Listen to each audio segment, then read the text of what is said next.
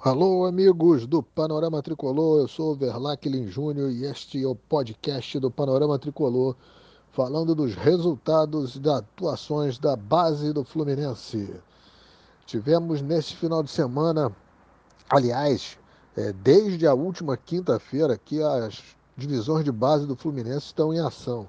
É que com os diversos campeonatos se entrelaçando aí nos calendários, o que antes era jogado apenas nos finais de semana passou também a ser esticado para os meios de semana. É o futebol brasileiro desde a base com seus calendários tumultuados. Mas vamos lá, vamos começar pela Copa Rio Sub-15 e Sub-17 aqui no Rio de Janeiro. Pelo Copa Rio Sub-15, já nas fases semifinais, o Fluminense recebeu o Vasco da Gama em Xerém e derrotou por 3 a 0 gols de Lu, Matheus Luiz e Brasília. O Fluminense agora faz o jogo de volta no próximo sábado, dia 17, e pode perder por até dois gols de diferença.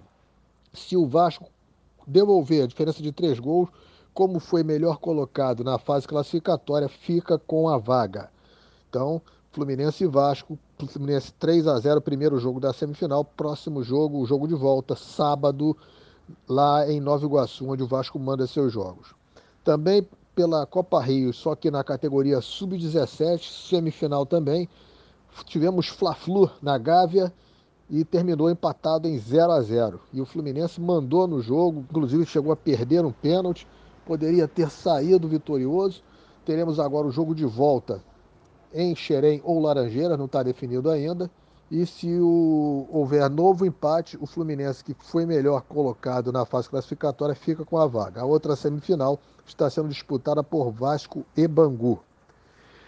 Pela categoria sub-17, aí já Campeonato Brasileiro, primeiro jogo, quartas de final, o São Paulo goleou o Fluminense na última quinta-feira por 4 a 1 lá no campo, nos campos do Centro de Treinamento de Cotia do São Paulo. O Fluminense sentiu muito o desfalque do seu lateral esquerdo, Rafael Monteiro, do volante Doma e do meia Agner. Fluminense fará agora o jogo de volta no Rio de Janeiro, tendo que vencer por diferença de três gols para forçar os pênaltis ou por diferença superior para conseguir a classificação para as semifinais. Fluminense São Paulo que já vem desde a temporada passada travando um duelo à parte nessa categoria sub-17, né? Onde o Fluminense eliminou o São Paulo no Brasileiro do ano passado, que acabou sagrando-se campeão, e depois foi decidiu dois, dois torneios com o São Paulo e perdeu a Copa do Brasil e a Recopa. E pela categoria sub-20 Campeonato Brasileiro, o Fluminense foi a Recife no último sábado e foi derrotado por 1 a 0 pelo Esporte Clube Recife. O Fluminense está em nono lugar, né, tem cinco pontos, quatro rodadas disputadas. O Fluminense tem uma vitória, um empate uma derrota e dois empates.